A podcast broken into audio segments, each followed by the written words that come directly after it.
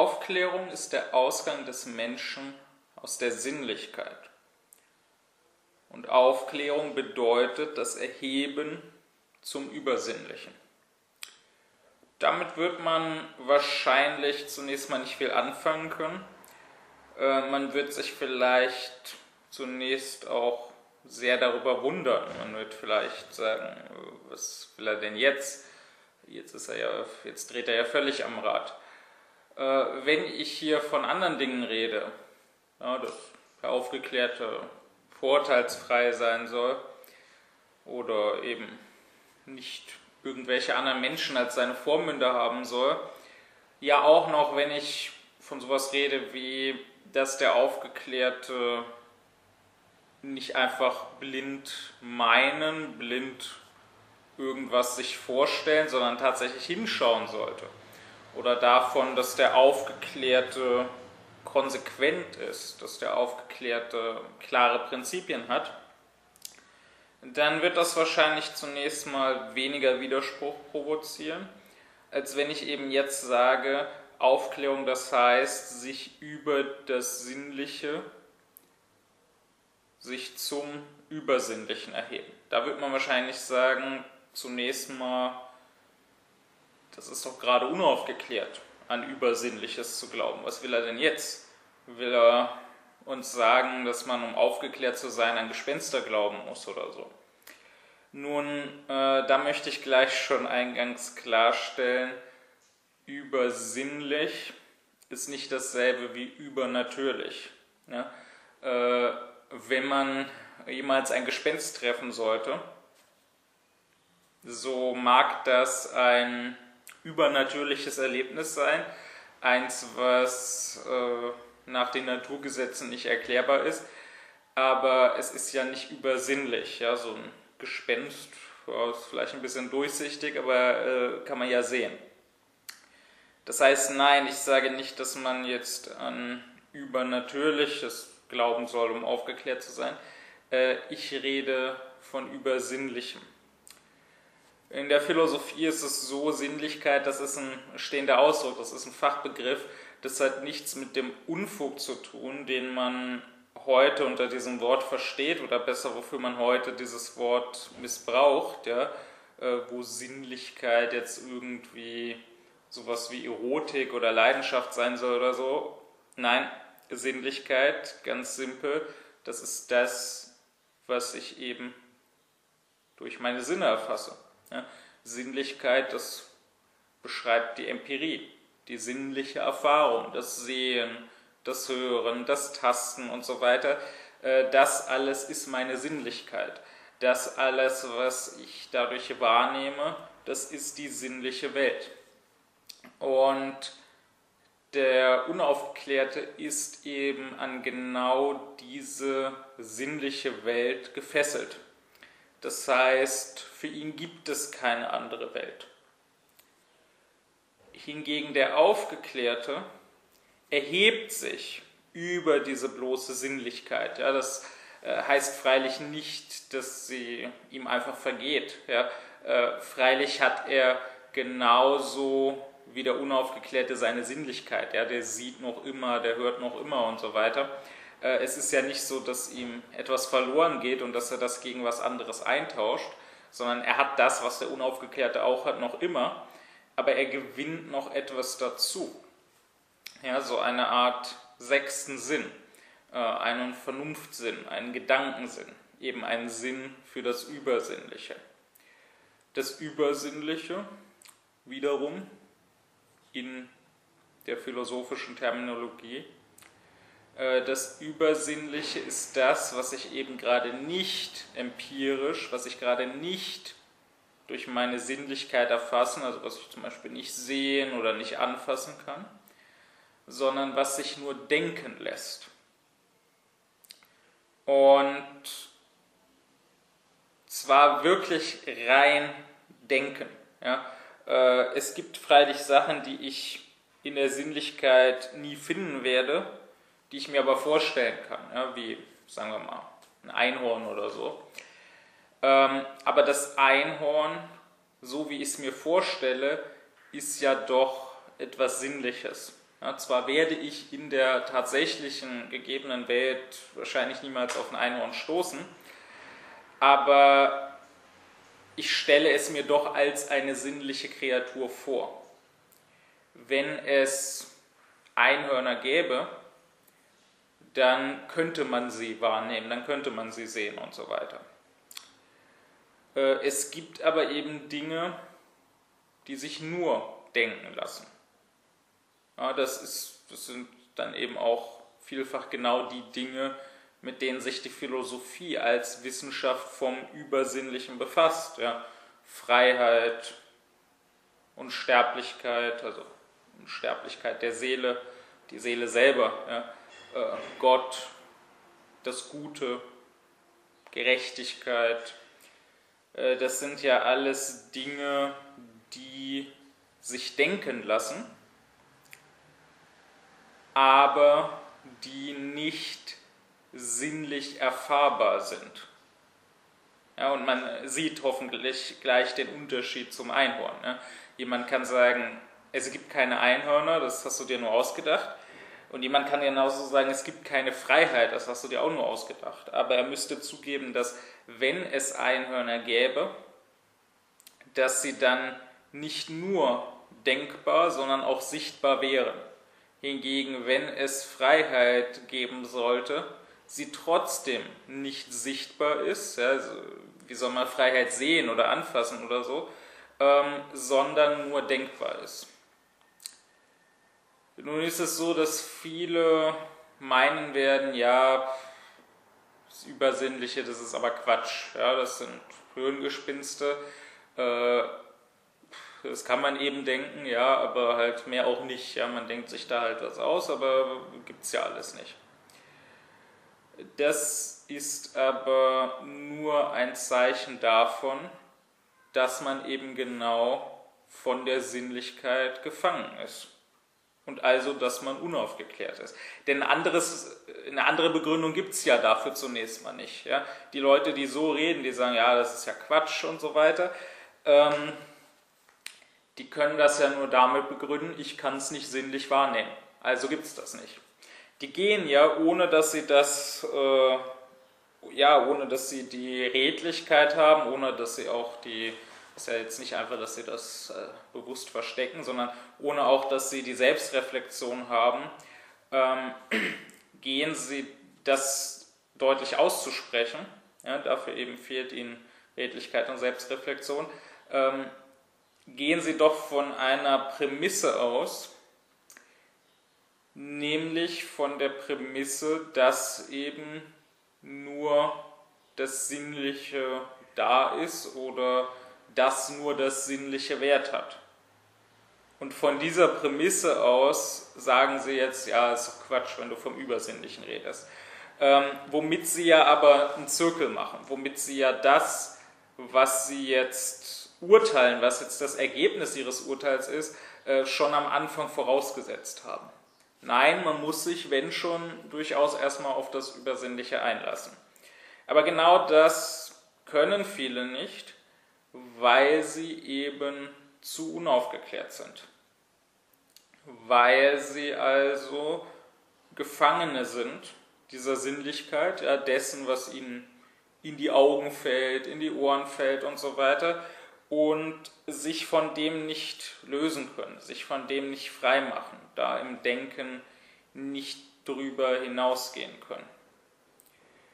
Nun ist aber die Sinnlichkeit in gewissem Sinne gar nicht ein positives Vermögen. Ja, wiederum, ich gebrauche jetzt äh, die Fachsprache, also nicht positiv und negativ im Sinne von gut und schlecht, sondern positiv im Sinne von etwas gegeben, etwas tatsächlich vorhandenes und negativ im Sinne von etwas weggenommen. Ähm, die Sinnlichkeit ist nicht ein positives Vermögen,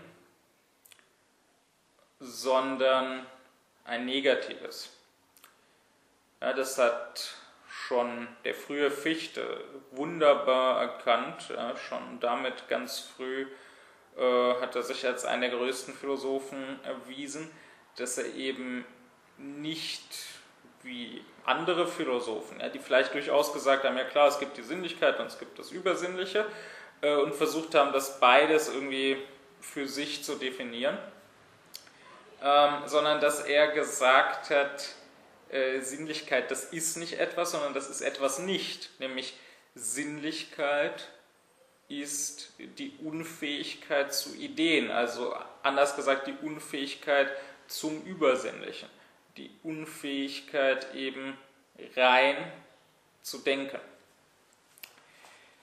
Ähm, was hat das bitteschön mit Aufklärung zu tun? Nun ja, es ist ganz simpel. Aufklärung, ja, zur Erinnerung, heißt ja, ich mache mich frei von fremder Leitung. Nun ist es so, dass das für die meisten Menschen nicht allzu viel beinhaltet, weil sie äh, diesen Ausspruch sehr, sehr oberflächlich nehmen. Ja, die Oberflächlichkeit ist ja Teil der Unaufgeklärtheit. Das heißt, wenn die jetzt hören, aha, ja gut, ich soll frei sein von fremder Leitung, ähm, dann sagen sie sich, ja, ich soll halt nicht einfach auf irgendeinen anderen Menschen hören, dann bin ich ja aufgeklärt. Aber nein, es geht ja darum, von jeglicher fremder Leitung frei zu sein. Es geht ja darum, wirklich selber zu denken. Und auch die Leitung durch die Sinnlichkeit, also durch das, was meine Sinne wahrnehmen, durch das, was mir irgendwie äußerlich ist und sozusagen in mich hineinfällt, auch das ist ja eine fremde Leitung. Und wirklich selbst denken kann ich nur, wenn ich von dieser Sinnlichkeit abstrahiere, wenn ich bei dem, was ich äußerlich sinnlich wahrnehme, sozusagen genau das, was ich wahrnehme, genau diese äußerliche Hülle abstreife, runterreiße und was ich freilich nur als einen Denkakt vollziehen kann, ja, was nicht selber in der Sinnlichkeit geht, sondern was nur im Denken geht und in das dringe, was dahinter ist. Dieses Gefangensein in der Sinnlichkeit ist selber Teil der unaufgeklärten Oberflächlichkeit, beziehungsweise das ist die eigentliche Oberflächlichkeit überhaupt, denn das Sinnliche ist ja die Oberfläche. Und das, was hinter beziehungsweise unter dieser Oberfläche ist, da komme ich eben sinnlich nicht ran, sondern dafür muss ich denken.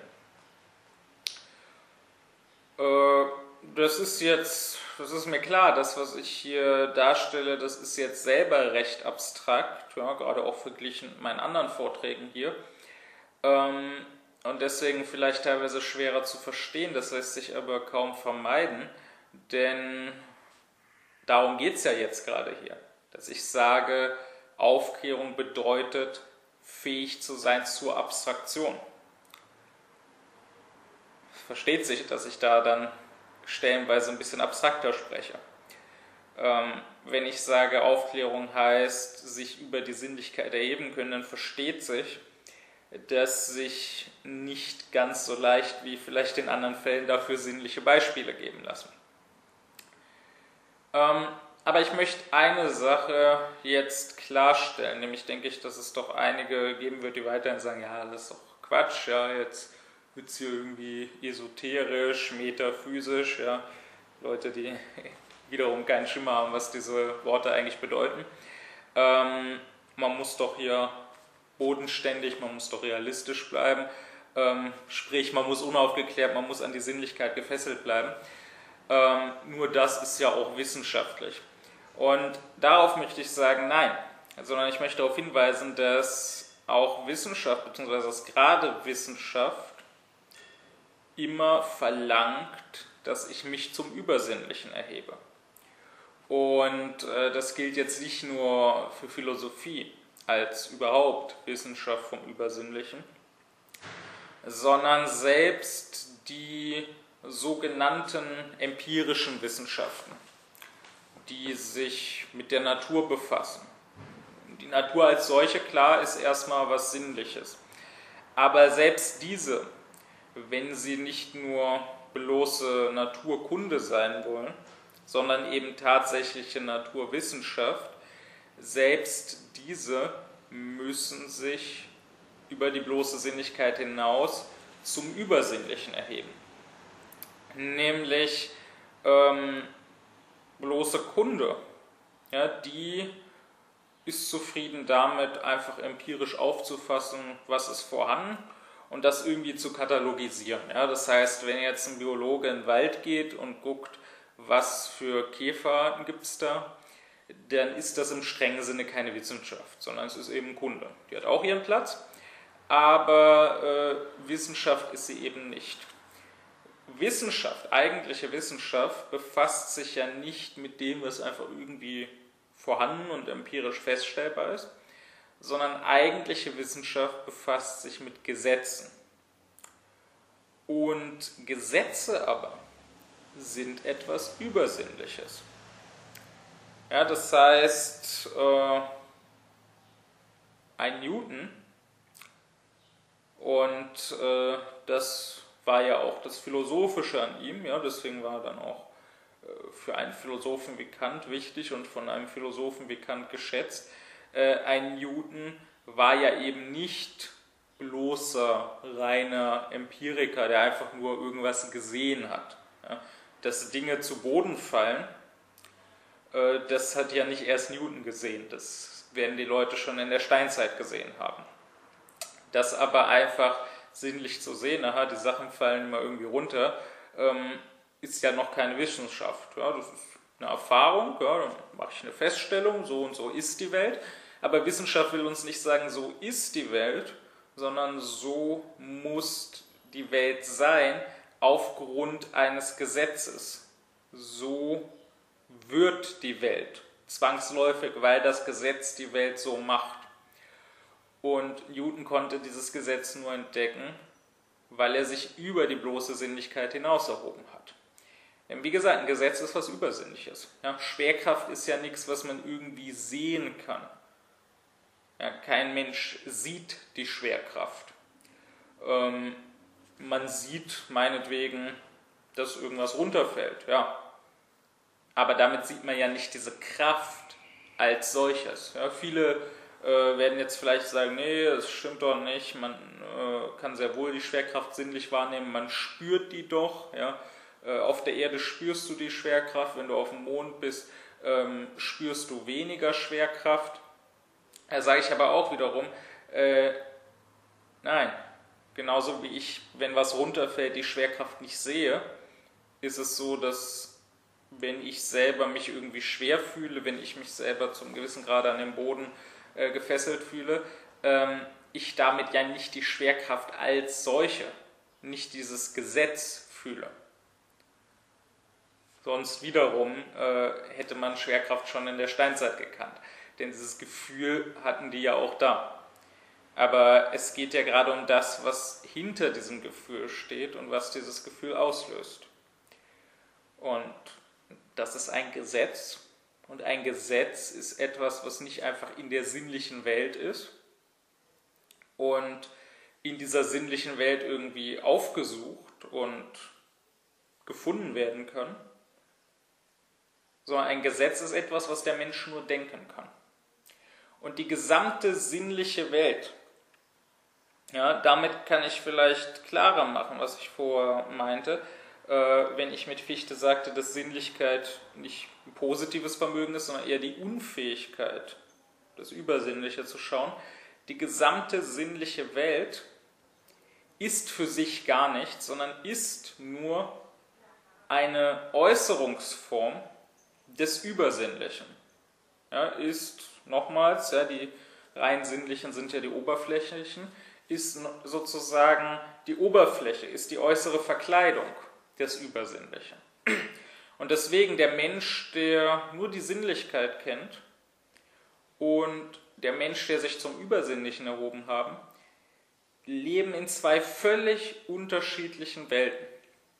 Sie mögen äußerlich betrachtet dasselbe sehen. Ja? Also beide zum Beispiel sehen, wie da ein Apfel vom Baum runterfällt.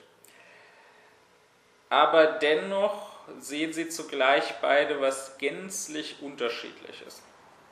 Denn für den, der sich ausreichend zum Übersinnlichen erhoben hat, äh, löst sich in gewissem Sinne diese sinnliche Welt auf. Ja, nicht, dass sie jetzt verschwindet vor seinen Augen, aber er sieht nicht mehr das Sinnliche als solches, sondern er sieht in allem, was er sinnlich wahrnimmt, nur eine Äußerung des Gesetzes. Ja, er sieht eben nicht einfach äh, dieser einzelne Gegenstand, Apfel, der fällt jetzt vom Baum, sondern er sieht hier eine Äußerung der Schwerkraft.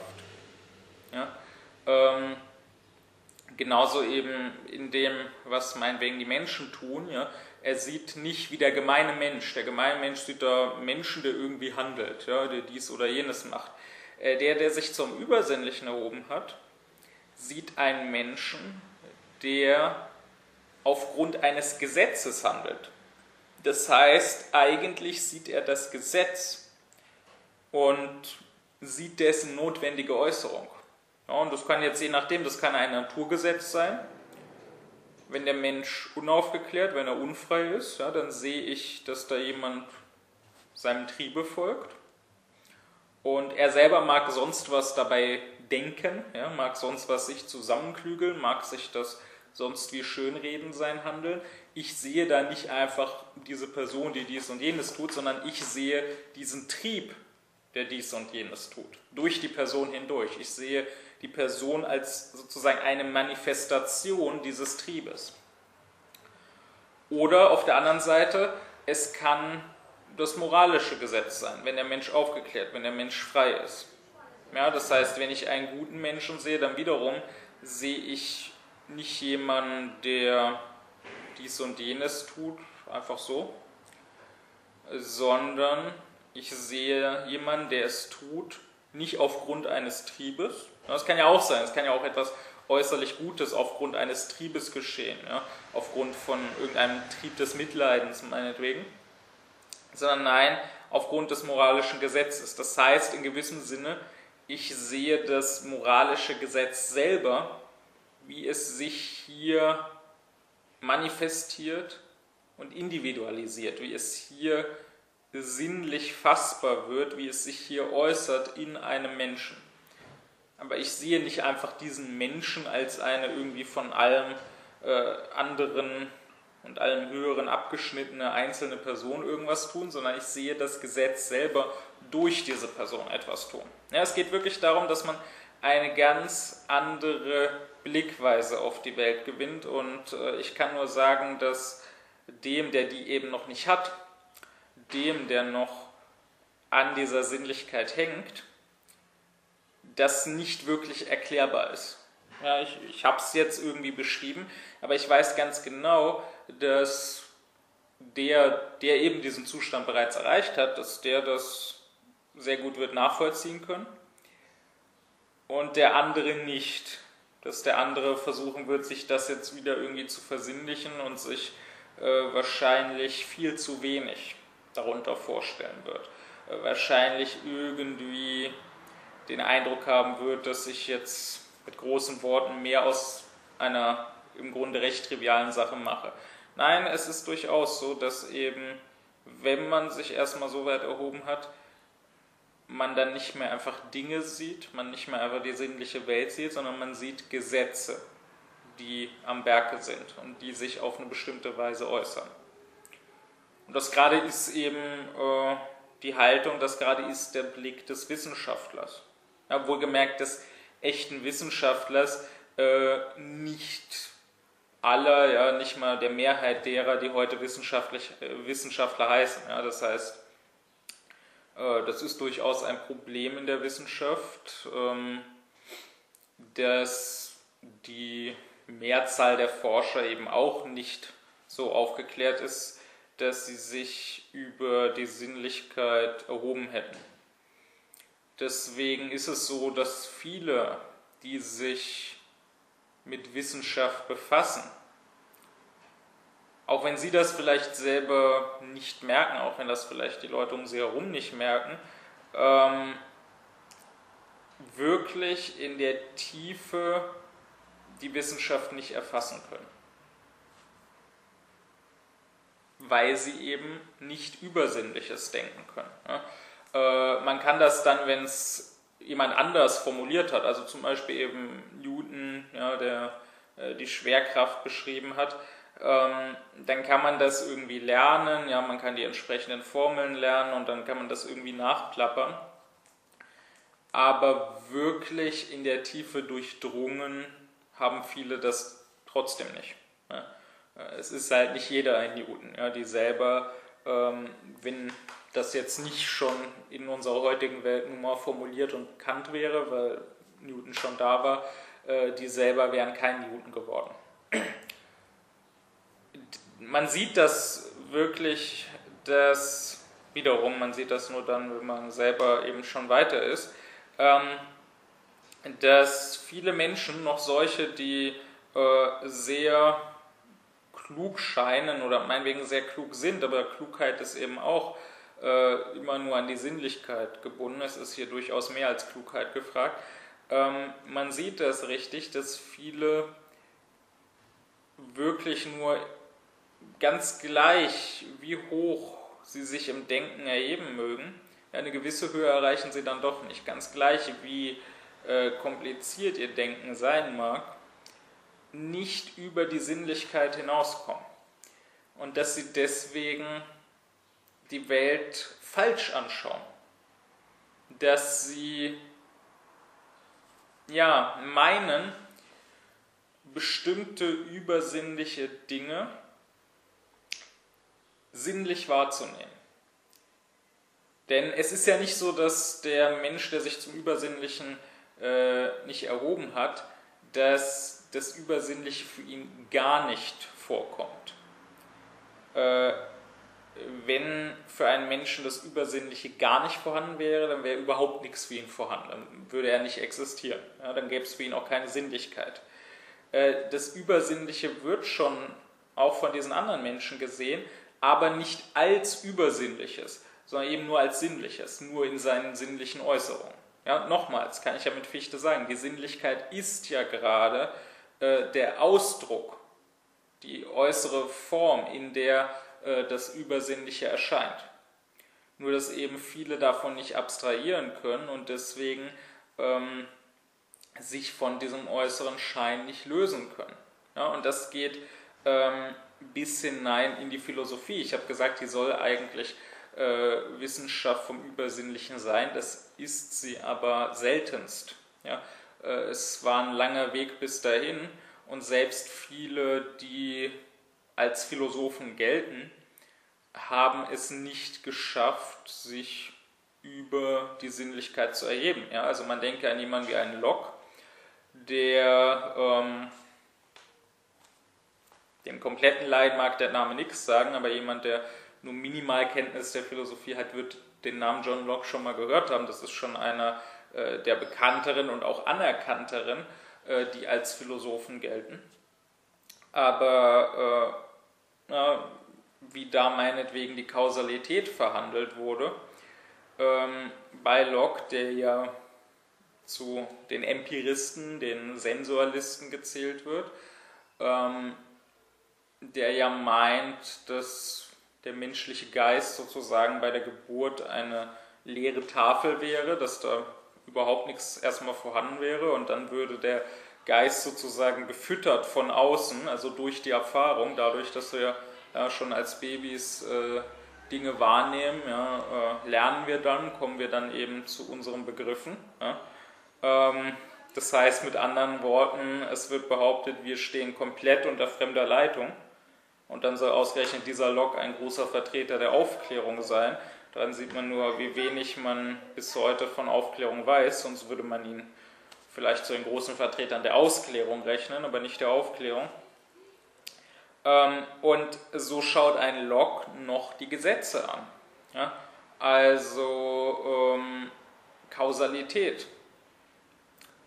Meint er, ist etwas, was wir erlernen, ähm, was wir sinnlich wahrnehmen. Ja? Also ähm, ich Ja, man kann sich das so vorstellen, ich komme als Baby auf die Welt und ich habe keinerlei Begriff von Kausalität. Und dann nehme ich halt Dinge wahr, ja, dann nehme ich wahr, äh, dass jemand irgendwie einen anderen Gegenstand berührt und verschiebt, ja, und sehe, aha, in diesem einen Fall Kausalität, ja. Der Gegenstand verschiebt sich, weil er hier berührt wurde, weil er hier geschoben wurde. Und wenn ich das dann vielleicht als Baby ein paar Mal gesehen habe, ja, dann verallgemeinere ich das und habe dann diese Vorstellung, ähm, es gibt halt überhaupt Kausalität. Und sehr, sehr viele Menschen würden dem zustimmen, würden denken, ja klar, das stimmt doch, so muss das doch sein.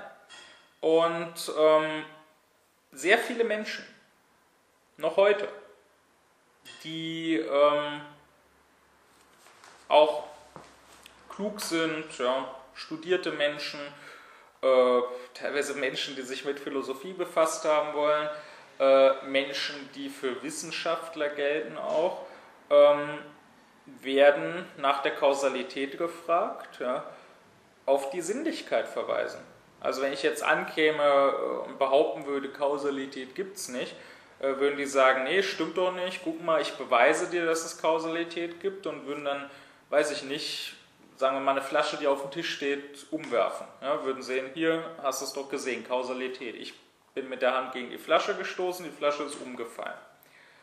Und wer so redet, zeigt mir eben, dass er von dem, was er unmittelbar sinnlich wahrnimmt, komplett eingenommen ist und dass er unfähig ist, davon zu abstrahieren und unfähig ist, und wie gesagt, selbst jemand wie Locke, der als Philosoph gilt, war dazu unfähig, unfähig ist, wirklich sauber zu trennen, was nehme ich hier wahr, was sehe ich wirklich und was denke ich nur, was in gewissem Sinne lege ich hier hinein. Ja, Hume war dann später ein bisschen weiter und hat genau das erkannt, hat erkannt, dass wirklich sehen, ja, wenn jetzt einer sagen wir eine Flasche umstößt, wirklich sehen kann ich ja die Kausalität nicht. So wie ich eben kein Gesetz jemals sehe als solches, so wie ich auch Schwerkraft nicht sehe. Ähm, sondern was ich sehe ist, erst passiert A, ja, jemand äh, kommt mit der Hand gegen die Flasche und dann passiert B, die Flasche fällt um. Ja. Oder das Beispiel bei Jung dann ja, äh, ist äh, das bekannte Beispiel, das sind dann Billardkugeln. Ja. Gut, die Kugel, die erste Kugel rollt gegen die andere Kugel, ja, stößt gegen die und die andere rollt los. Das ist das, was ich sehe. Aber dass die zweite losrollt wegen der ersten, das sehe ich nicht. Wie denn auch? Ich kann kein Wegen sehen. Ja? Wie sollte ein Wegen aussehen? Ähm, das heißt, Kausalität als solche kann ich niemals wahrnehmen. Deswegen kann es auch nicht stimmen, dass das Baby, wenn es auf die Welt kommt, erstmal noch keinen Begriff von Kausalität hat und dann den irgendwie aus der Wahrnehmung zieht. Wenn wir wirklich diesen Begriff ja, am Anfang nicht hätten, dann würden wir niemals zu ihm kommen. Ja, dann könnten wir immer nur sagen, gut, es passieren halt Dinge auf der Welt. Ja, und öfter mal passieren Dinge unmittelbar nacheinander. Ja, passiert erst A und dann passiert B aber wir könnten niemals auch nur auf den Gedanken verfallen, zu sagen, äh, B passiert wegen A. Wenn wir nicht anderswoher, ja, nämlich nicht aus der Sinnlichkeit, sondern schon von vornherein aus unserer Vernunft ähm, diesen Begriff von Kausalität hätten. Was dann genau das ist, was äh, nachdem er Hume studiert hatte, äh, Kant formuliert hat. Da möchte ich jetzt nicht zu tief reingehen. Ich will ja jetzt hier auch keine äh, Vorlesung über die Entwicklung der Philosophie und über den transzendentalen Idealismus halten. Äh, ich möchte eben nur darauf hinweisen, ähm, die Menschen meinen, sehr, sehr vieles sinnlich wahrzunehmen, was sie streng genommen nicht sinnlich wahrnehmen, sondern nur denken. was sie bei dem, was sie wahrnehmen, mit dazu denken.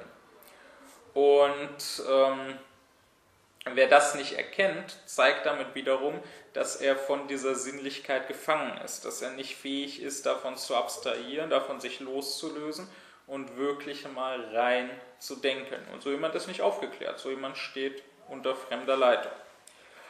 Und ähm, das, wie gesagt, ja, das trifft auf die meisten Menschen, auch die meisten sogenannten Wissenschaftler zu, ja, die dann auch genau die sind, die so im Tagesgeschäft vielleicht taugen, ja, die ein paar Experimente machen, die nach irgendwelchen gelernten Formeln ähm, irgendwas berechnen können, aber was dann nicht die sind, die wirklich die Wissenschaft weiterbringen können. Ähm, es ist so, dass diese Unfähigkeit zum Übersinnlichen, dass sie sehr, sehr weit reicht, dass die sehr verbreitet ist, ja, wie ich schon sagte, auch äh, bei denen, die sich mit Philosophie befassen. Ja. Also ich hatte auch äh, einen Professor und wohlgemerkt, das war äh, einer von den besseren. Das war einer, der, wenn schon kein Philosoph, äh, zumindest ein ordentlicher Gelehrter war, was man von den meisten da nicht sagen kann. Ähm, aber auch wieder äh, völlig, völlig äh, das Übersinnliche war völlig verschlossen für ihn. Ja, so dass er dann mal meinte, Kant, also Kant trifft eben die Unterscheidung zwischen dem Ding an sich und der Erscheinung des Dinges. Ja, das Ding an sich ist eben das Ding, so wie es halt an sich, das heißt unabhängig von mir, unabhängig von meiner Wahrnehmung, unabhängig von meinem Denken ist. Und da ist dann eben die Aussage, dieses Ding an sich ist nicht erkennbar. Ja, ich kann nicht wissen, wie das Ding an sich ist, ich kann immer nur wissen, wie es für mich ist. Denn sobald ich das Ding irgendwie wahrnehme, sobald ich es irgendwie anschaue, sobald ich es irgendwie untersuche, sobald ich es auch nur denke, auch nur mir vorstelle, ist es ja nicht mehr an sich, ja, sondern dann ist es Erscheinung. Dann ist es das Ding, wie es mir erscheint. Und das ist was, wenn man zum Übersinnlichen sich erhoben hat, wenn man so weit aufgeklärt ist, wenn man also so weit denken kann, dann ist dieser Satz unmittelbar einleuchtend. Ja, dann muss hier gar nichts weiter erklärt oder bewiesen werden oder so, dann sieht man das unmittelbar ein. Ähm, dieser Dozent aber meinte dann irgendwann ganz selbstverständlich im Seminar, ja, was ich hier in der Hand halte, das ist ein Bleistift. Das ist auch nicht die Erscheinung des Bleistifts, das ist der Bleistift selber. Da kann der Olle Kant sagen, was er will. Äh, ich habe hier nicht das Gefühl, irgendwie eine Erscheinung in der Hand zu haben, sondern das fühlt sich hier wie ein richtiges Ding an. Das ist der richtige Bleistift. Ähm, ich meine, konnte ich auch nur da sitzen und nichts zu sagen. Ja? Was hätte ich da sagen sollen? Äh, dieses, es fühlt sich an, ja, da habe ich ja auch erstmal wieder die Erscheinung. Der Bleistift erscheint mir nicht nur im Sehen, der erscheint mir auch im Tasten. Aber das, was ich sehe und genauso das, was ich da fühle, ist eben zunächst mal das, was ich sehe, was ich fühle, das, was mir erscheint. Und äh, klar fühlt sich das, wirkt das nicht wie eine bloße Vorstellung, das sagt auch Kant nicht. Ja? Das ist schon von einer anderen Qualität als etwas, was ich mir nur im Kopf ausdenke, ja, wenn ich mir meinetwegen das Einhorn vorstelle. Ähm, klar äh, erscheint mir das schon etwas als etwas Dingliches, als etwas, was wirklich da draußen wirklich vorhanden ist. Das ist ja alles richtig. Aber das ändert nichts daran, dass ich eben sagen muss, dass hier dieser Bleistift in meiner Hand ist eine Erscheinung. Das ist das, was mir erscheint, was ich wahrnehme, was in meinem Bewusstsein ist. Das Ding an sich habe ich damit nicht. Das ist, nochmals, für den, der denken kann, ist das unmittelbar einleuchtend.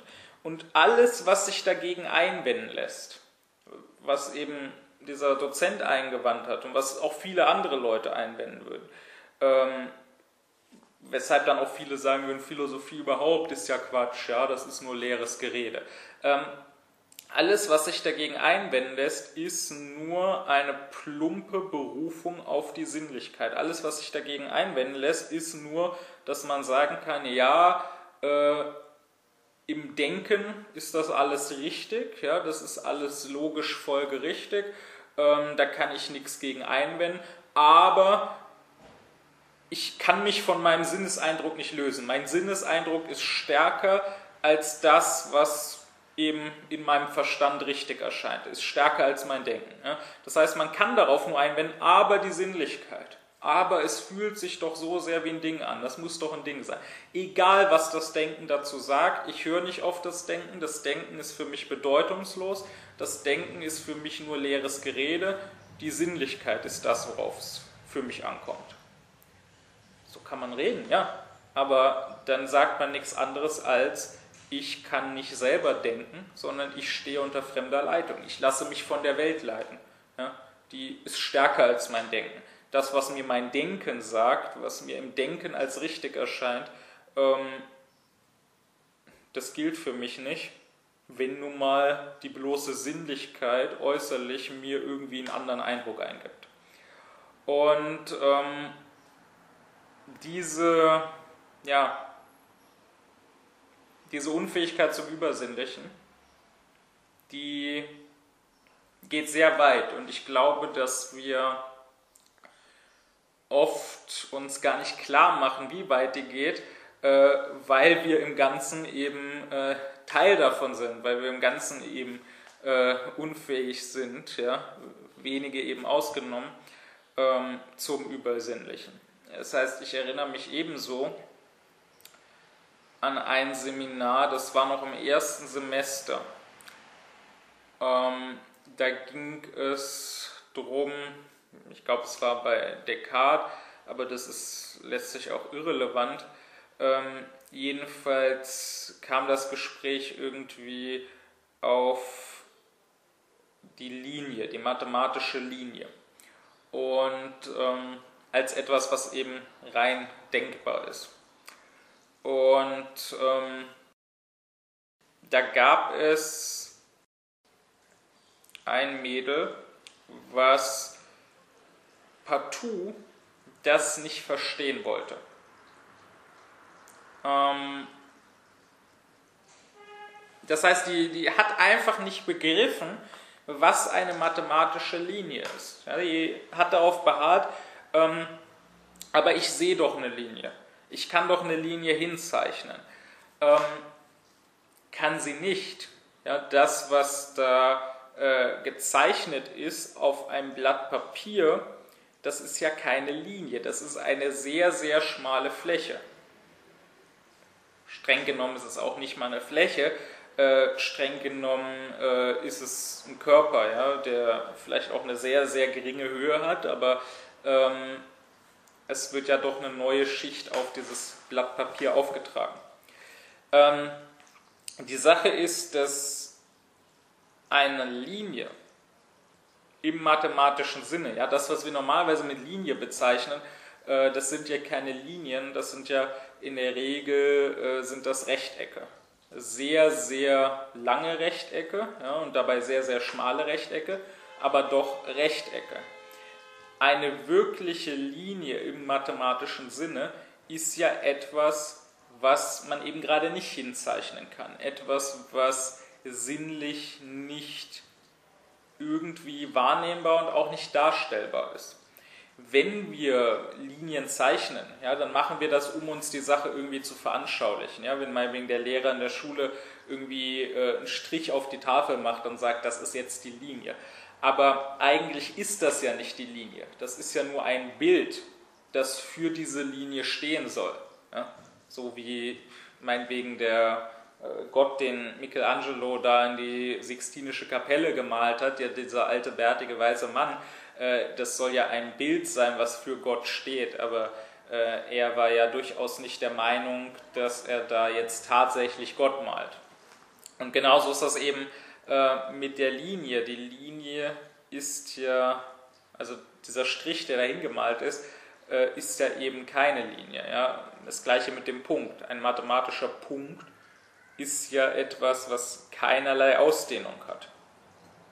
Was also weder irgendwie gemalt werden kann. Ja, ich kann nicht einen Punkt auf ein Blatt setzen. Wenn ich das mache, dann habe ich im umgangssprachlichen Sinne einen Punkt, aber im mathematischen Sinne habe ich da keinen Punkt. Ja, ich habe eine Fläche, ich habe einen Kreis mit einem sehr, sehr geringen Radius zwar, aber dennoch einen Kreis.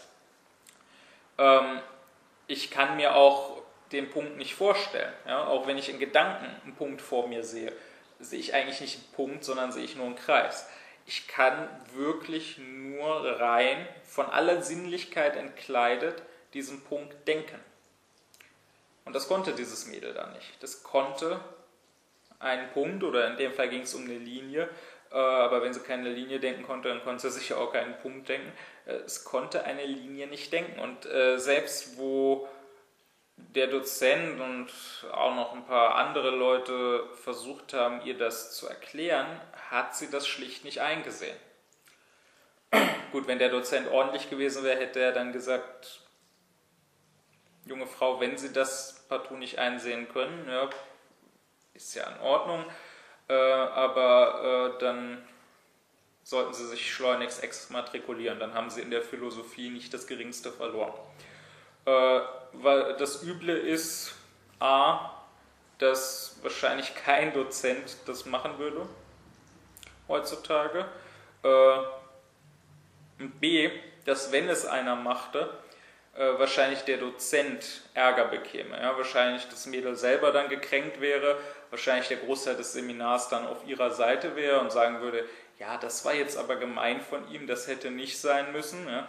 Äh, es vielleicht sogar eine Beschwerde geben könnte ähm, bei der Uni und die dem Dozenten auf die Finger klopfen würde und sagen würde, das geht nicht. Das heißt, äh, ja, das ist eben unsere heutige so anständige Welt, ja, wo man keinen auch nur im Mindesten irgendwie verletzen will, sagen, im Mindesten irgendwie berühren darf und wo das ja über allem anderen steht. Ja. Das heißt, es besteht überhaupt kein Interesse an der Universität an Philosophie. Es besteht überhaupt kein Interesse, da wirkliche Philosophie zu lehren oder äh, wirklich da Leute zu haben, die auch sich zu tatsächlicher Philosophie erheben und die tatsächlich etwas begreifen, ja, sondern ja, es soll halt da diese windelweiche Wohlfühlatmosphäre für jeden geschaffen werden, ob er da was zu suchen hat oder nicht. Ähm, aber das nur im Vorbeigehen die Sache ist jedenfalls, mancher wird vielleicht geneigt sein zu sagen, ja, komm, das war im ersten Semester, ja, ähm, in höheren Semestern, die haben das sicher gelernt, die Leute, äh, würde ich nicht behaupten. Ich würde behaupten, es gibt auch in höheren Semestern, es gibt selbst unter Professoren genug, die nicht wirklich begreifen, was eine mathematische Linie ist. Aber äh, das ist ja auch gleichgültig schon beim ersten Semester gilt, wer da studiert überhaupt, der wird ja wahrscheinlich Abitur haben. Der wird ja wahrscheinlich äh, seine zwölf Jahre Mathematik gehabt haben. Und äh, schon da hätte man das irgendwie lernen sollen. Wobei ich jetzt das nicht nur der einzelnen Person vorwerfe, ja, nicht sage, Mädel, du hättest das im Matheunterricht lernen sollen, sondern äh, das hat schon auch mit dem Unterricht, den wir haben, zu tun. Also wenn ich so zurückdenke, kann ich mich zumindest nicht erinnern, dass mir jemals erklärt worden wäre, äh, was eine mathematische Linie oder ein mathematischer Punkt ist.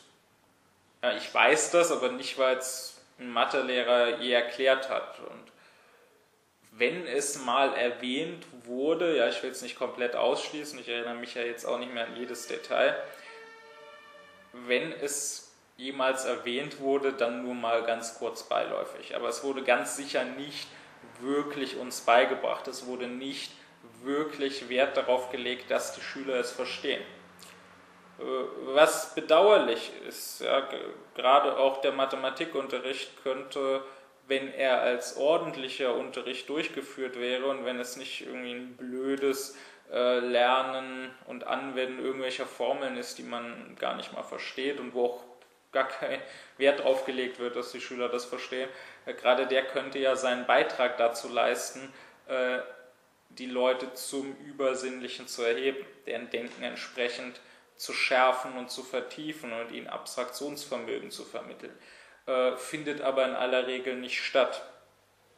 Wobei ich einerseits sagen würde, das ist auch bei den Schülern deutlich zu merken. Also dieses Mädel, was ich da im Seminar hatte, das war ja kein Einzelfall, sondern wenn ich jetzt zurückdenke an meine Mitschüler oder auch an irgendwelche anderen Schüler, denen ich dann mal Nachhilfe gegeben habe, ähm, dann halte ich das doch für die Regel. Dann würde ich doch sagen, die allermeisten haben keine Ahnung, was eine Linie in der Mathematik ist. Äh, das wird dann auch genau ein Grund sein, weshalb sich äh, viele so schwer tun mit der Mathematik, weshalb sie da keinen Zugang finden. Es wird gar nicht versucht, irgendwas dafür zu tun, dass sie wirklich die Sache begreifen, sondern immer wieder wird gesagt, ja, hier hast du die Formel, ja, hier das und das ist der Satz des Pythagoras meinetwegen, ja, äh, lern die Formel auswendig, die musst du können in der Klausur und jetzt rechnest du halt, ja, jetzt wendest du halt diese Formel an. Und ich meine, dann kann man den Schülern schwerlichen Vorwurf machen, wenn viele von ihnen äh, Mathematik für sehr öde halten und äh, ätzend und lebensfern und damit nichts anfangen können und das nicht wirklich verstehen können. Andererseits will ich gleich sagen, dass ich meine, dass der Großteil der Mathelehrer, nicht alle, aber der Großteil, ähm, selber auch zur Übersinnlichkeit sich nicht erhoben hat, wie eben die meisten Menschen. Das heißt, dass der Großteil von denen gar nicht in der Lage wäre, den Schülern das zu vermitteln, weil wirklich in der Tiefe auch sie das nicht verstanden haben, was eine mathematische Linie ist.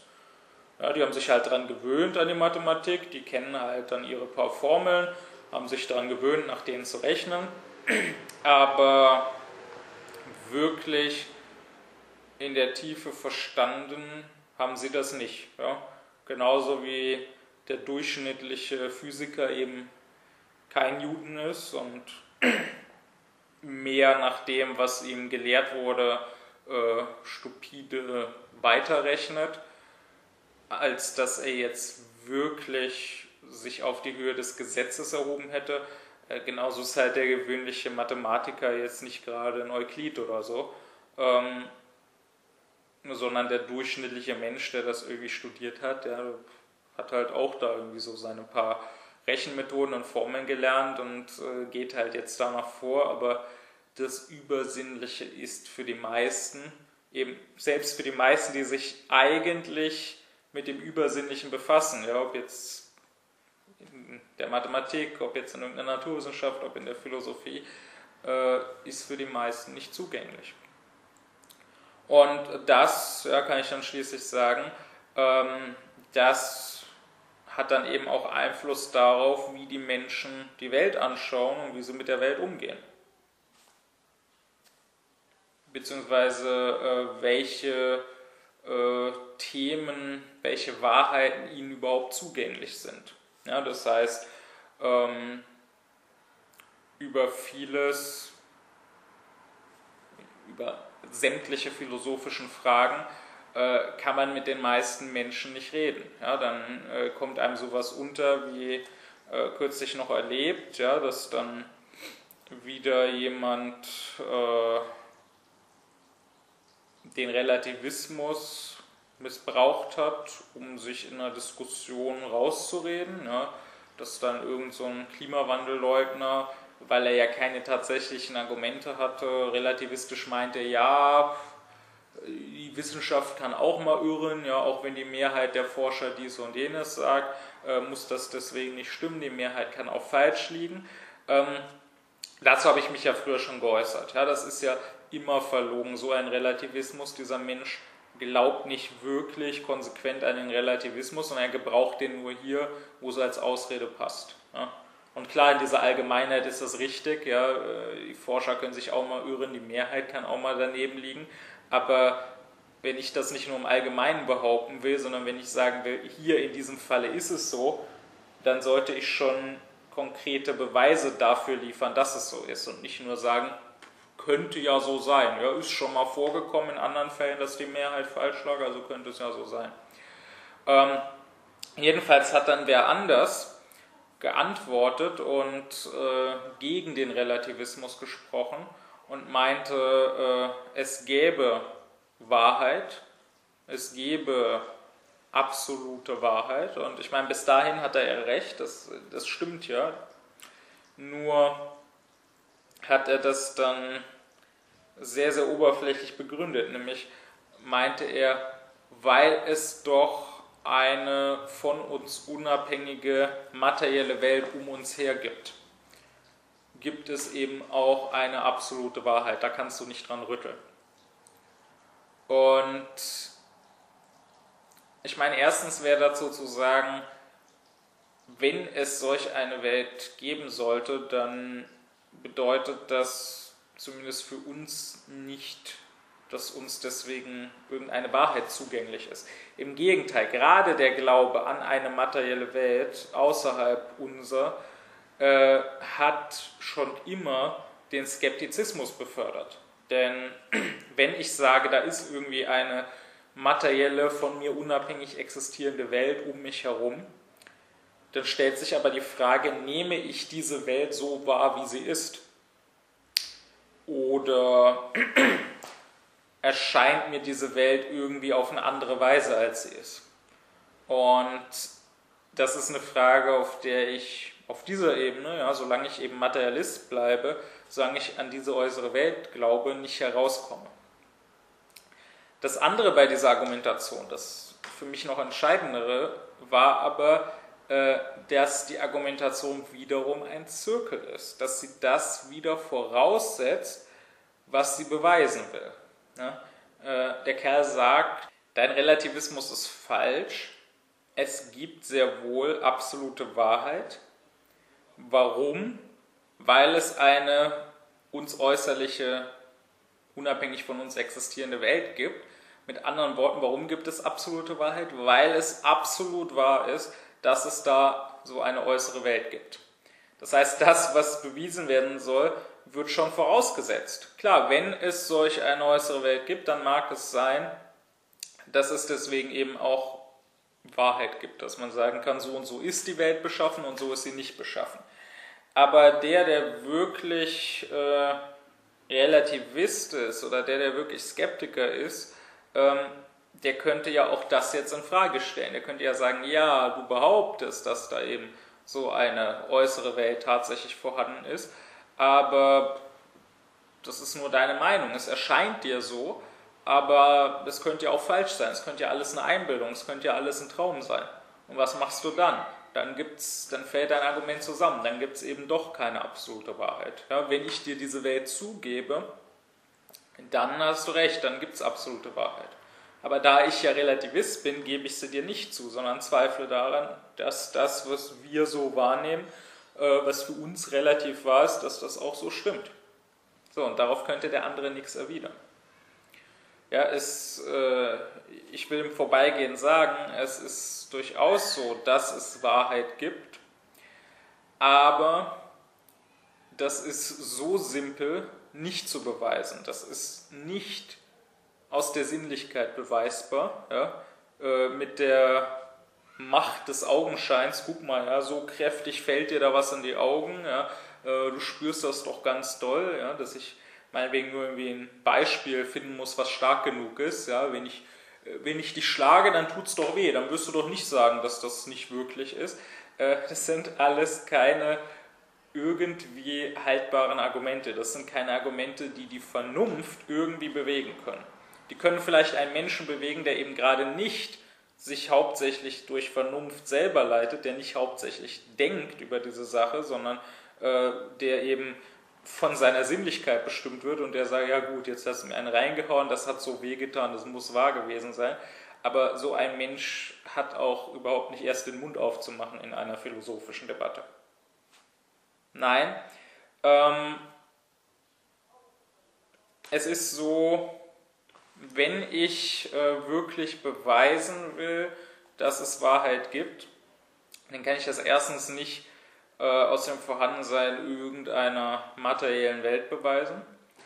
Ähm, dann kann ich das zweitens überhaupt nicht aus dem Vorhandensein irgendeiner Wahrheit beweisen. Denn ich will ja erst beweisen, dass eine Wahrheit vorhanden ist. Das heißt, theoretisch lässt sich das überhaupt nicht beweisen. Ähm, wirklich ist erst Fichte dieser Beweis gelungen, weil er es praktisch bewiesen hat aus dem Handeln. Ja, ich kann eben als allererstes nicht von etwas ausgehen, was schon vorhanden sein muss, was schon gegeben sein muss, was als wahr angenommen werden muss, woran geglaubt werden muss, denn dann kann immer jemand daherkommen und sagen, ja, aber was, wenn das doch nicht wahr ist? Ich muss wirklich am Anfang voraussetzungslos sein. Und das geht nur über das Handeln. Das geht nur, wenn ich nicht mit einer Tatsache, sondern wenn ich mit einer Tathandlung beginne. Aber das nur im Vorbeigehen, das kann ich jetzt hier nicht vertiefen. Ja, dann müsste ich äh, eine deutlich tiefere Philosophievorlesung, dann müsste ich hier eine Fichte-Vorlesung machen. Äh, wähle ich gerne künftig, aber ist nicht hier in diesem Vortrag am Platze. Für diesen Vortrag reicht, dass ich sage, vieles, weil ihnen eben das Übersinnliche nicht zugänglich ist, vieles ist einem Großteil der Menschen nicht zugänglich, über vieles kann man deswegen mit ihnen zunächst mal nicht reden. Ja, dazu gehören sämtliche philosophische Fragen. Ähm, dazu gehören teilweise ganze Gebiete. Ja. Das heißt, der Unaufgeklärte, der Mensch, der sich nicht zum Übersinnlichen erhoben hat, mit dem kann man nicht über Moral sprechen und mit dem kann man nicht über Religion sprechen. Beides ist nämlich rein übersinnlich. Ist vielen Menschen nicht klar. Ja, viele Menschen haben dann schon irgendwelche pervertierten Begriffe von Moral und Religion, die sehr, sehr versinnlicht sind. Ja. Die sagen dann eben bei Moral, äh, da geht es doch darum, dass man irgendwie äh, was tut, was nützlich ist, anstatt was, was schädlich ist. Ja, da geht es auch irgendwie darum, dass man das Glück der Menschen befördert. Ja. Äh, Moral, das heißt doch, äh, ich tue was, was halt sich irgendwie für die Menschen gut anfühlt und nicht äh, irgendwas, was ihnen irgendwie wehtut. Ja, dann bin ich doch moralisch. Ja, das heißt, es wird alles irgendwie sinnlich angeschaut, ähm, was aber völliger Unsinn ist. Bei Moral geht es um Achtung und um nichts sonst. Und Achtung ist etwas gänzlich Übersinnliches. Ich kann einem Menschen etwas äußerlich Gutes tun, ohne ihn zu achten. Ich kann, wenn da einer äh, am Ertrinken ist, kann ich reinspringen und ihn rausziehen. Aber nicht, weil ich ihn geachtet habe, ja, sondern vielleicht wollte ich gut dastehen. Vielleicht weiß ich, der hat Kohle und hoffe, dass der mich jetzt irgendwie belohnt aus Dankbarkeit. Ja. Vielleicht hatte ich auch einfach Angst, dass irgendwer mitkriegt, wenn ich vorbeigehe und dass ich wegen unterlassener Hilfeleistung dann verurteilt werde. Ähm, das heißt, es kann ja viele, viele unmoralische Gründe geben, das zu tun. Nicht diese Tat selber ist das Moralische, sondern für die Moral zählt eben die Achtung. Und das ist was Übersinnliches, womit aber viele Menschen nichts anfangen können. Ja?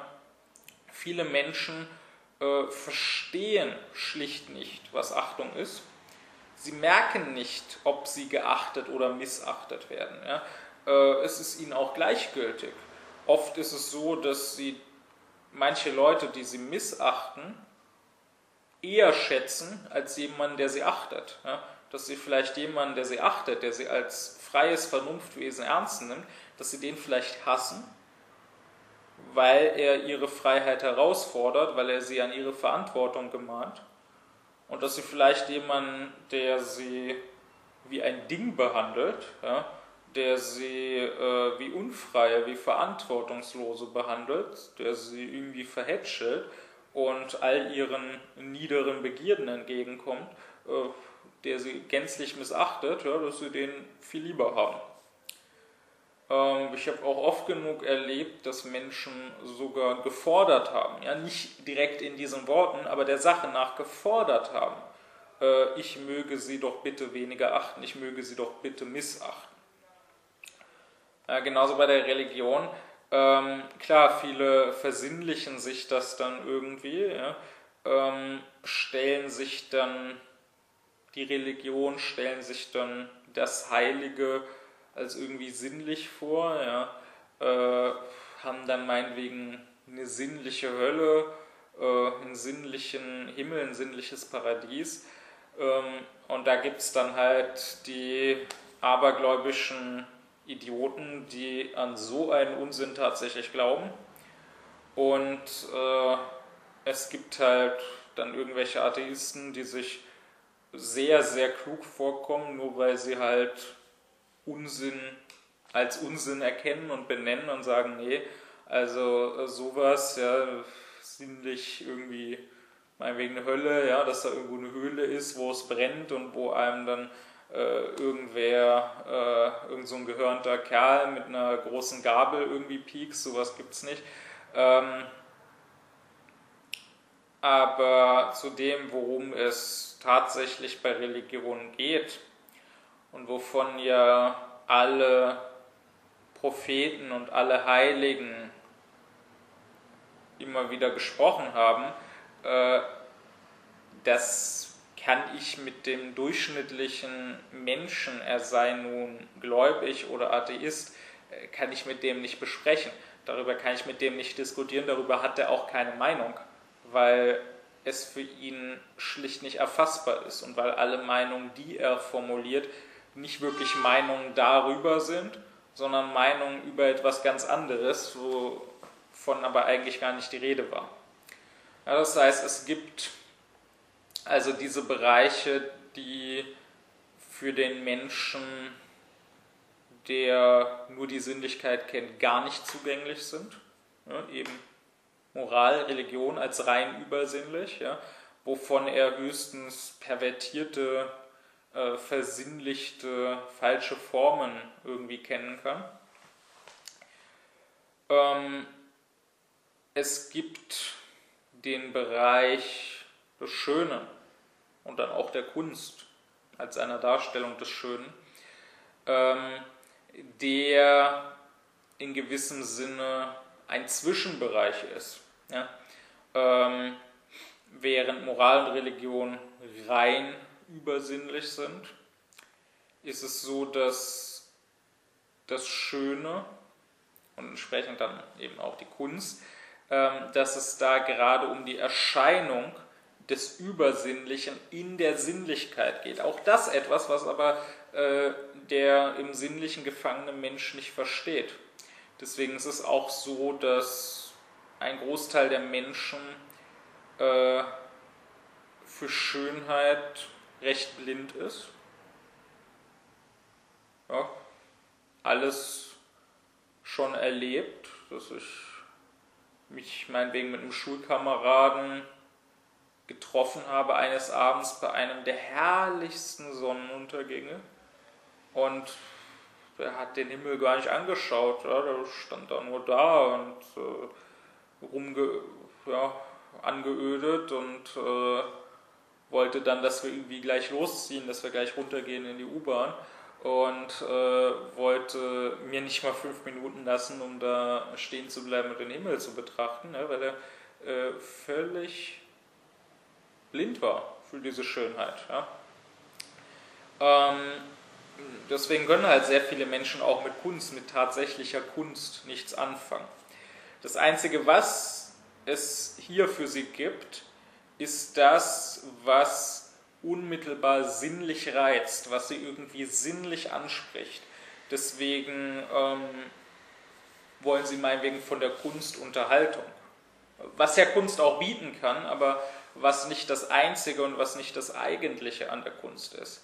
Es ist aber eben so, dass sie für tatsächliche Kunst oder für das an der Kunst, was eben gerade tatsächlich künstlerisch ist, dass sie dafür blind sind und dass sie eben nur äh, insoweit Kunst oder scheinbare Kunst konsumieren, als es unterhält. Ja. Genauso bei dem, was nicht Kunstschönes ist, sondern was Naturschönes ist. Äh, die Schönheit als solche, dafür sind sie blind. Ja. bestenfalls das interessiert sie, was sie irgendwie sinnlich anspricht. Ja? Das heißt, also wenn ich jetzt nochmal an den Schulkameraden denke, äh, wenn der jetzt äh, eine Frau sehen würde, die er attraktiv findet, da würde er hingucken. Ja. Nur ist Attraktivität nicht dasselbe wie Schönheit.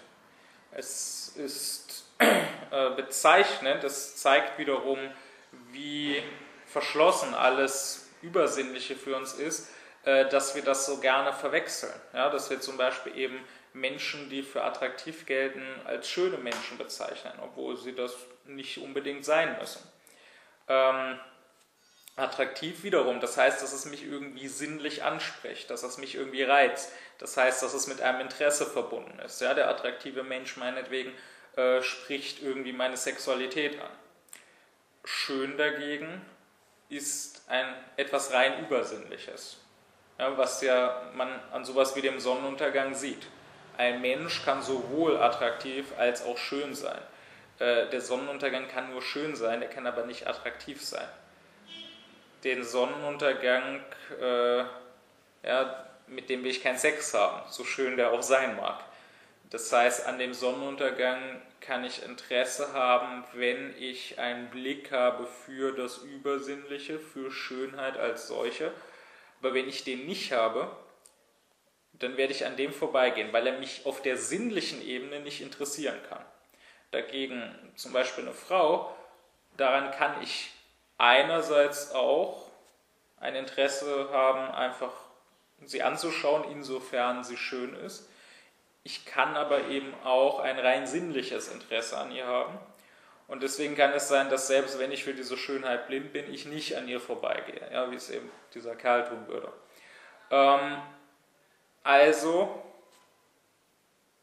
insofern ich hier etwas habe, was auf der Grenze ist, also gerade die Erscheinung des Übersinnlichen im Sinnlichen, ist es hier so, ja, bei der Schönheit oder bei der Kunst, dass dort, wo es wirklich um das Übersinnliche geht, um Schönheit als solche, äh, die in der Sinnlichkeit gefangenen Menschen wiederum mit der Sache nichts anfangen können äh, sie können nur mit dem Uneigentlichen der Sache was anfangen. Sie können nur insoweit mit der Sache was anfangen, inwiefern sie ihre Sinnlichkeit irgendwie affiziert und reizt und ja, ihnen irgendwie Unterhaltung bietet, Zeitvertreib oder was auch immer.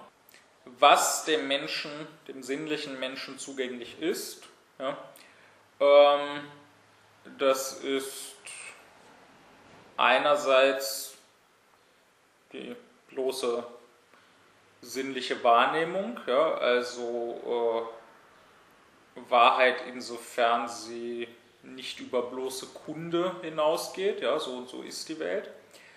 Ähm, was ihm zugänglich ist, das ist der sinnliche Genuss, ja, also insofern ich die Welt gebrauchen, insofern ich sie verbrauchen und dann eben genießen kann, ähm, ist sie mir freilich von vornherein zugänglich.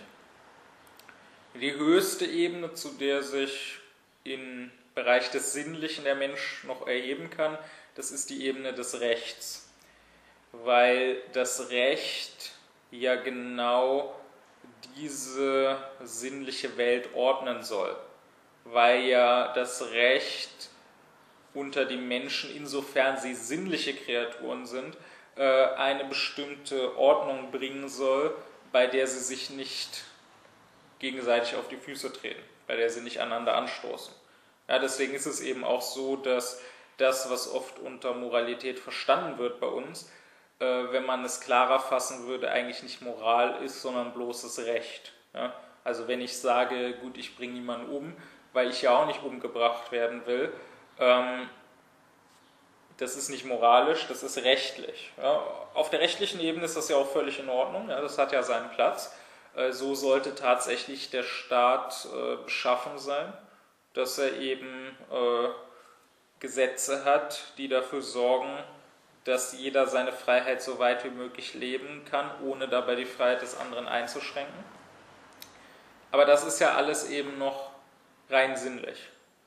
Und weiter als bis zu dieser rechtlichen Ebene geht eben das, was die meisten Menschen ihre Moralität nennen, nicht. Ja, deswegen diese ganzen äh, heutigen Moralen, die wir haben, diese Moralen des Anstandes, äh, sind ja eigentlich eine verquere Form von Recht. Ja, wollen ja eigentlich eben nur verhindern, dass ein Mensch verletzt wird, dass irgendwie die Freiheit eines Menschen eingeschränkt wird. Äh, das heißt, sie wollen nur, dass in der sinnlichen Welt bestimmte Dinge passieren und dass eben äh, auf den Menschen sinnlich auf bestimmte Weise eingewirkt wird, beziehungsweise auf bestimmte Weise nicht. Aber alles, was jenseits der Ebene des Rechts als dem Höchsten, wohin man sich im Bereich des Sinnlichen erheben kann, liegt, das heißt eben die Kunst, das Schöne, insofern es über bloßen sinnlichen Reiz, über bloße Unterhaltung hinausgeht, insofern es wirklich Schönes sein soll. Das heißt, jegliche Moral, jegliche Religion, ähm, das heißt eben auch jegliche höhere, jegliche im strengen Sinne wissenschaftliche Wahrheit, also jede Einsicht in Gesetze, damit auch jegliche Philosophie, äh, ist den Menschen gänzlich verschlossen und muss man gar nicht erst versuchen, mit den Menschen auch nur drüber zu reden und da irgendwie zu diskutieren, als ob sie da mitreden könnten, als ob sie da irgendwie sich Urteile erlauben dürfen, ähm, solange sie an die Sinnlichkeit gebunden sind. Erst hat man sich vom Sinnlichen zu lösen hat man also seine Oberflächlichkeit aufzugeben, hat man also diese fremde Leitung durch das, was einen in die Sinne fällt, aufzugeben, hat man davon zu abstrahieren durch einen freien Denkakt und hat man anzufangen, seine Vernunft zu gebrauchen und selbst nachzudenken. Das eben ist Aufklärung. Das mag man heute vergessen haben, beziehungsweise was heißt vergessen, man hat es im Großen und Ganzen nie gewusst. Aber wenn man sich die großen Aufklärer anschaut, ja, einen Kant, einen Fichte, äh, dann wird man immer finden, dass es gerade darum ging, dass sie unter Aufklärung, selbst wenn sie es nicht so wortwörtlich gesagt haben, ähm, aber dass darunter immer verstanden war, sich über die bloße Sinnlichkeit, in der wir geboren sind und die uns zunächst vom Denken ablenkt und zunächst leitet, zu erheben, hoch in die Welt des reinen Gedankens.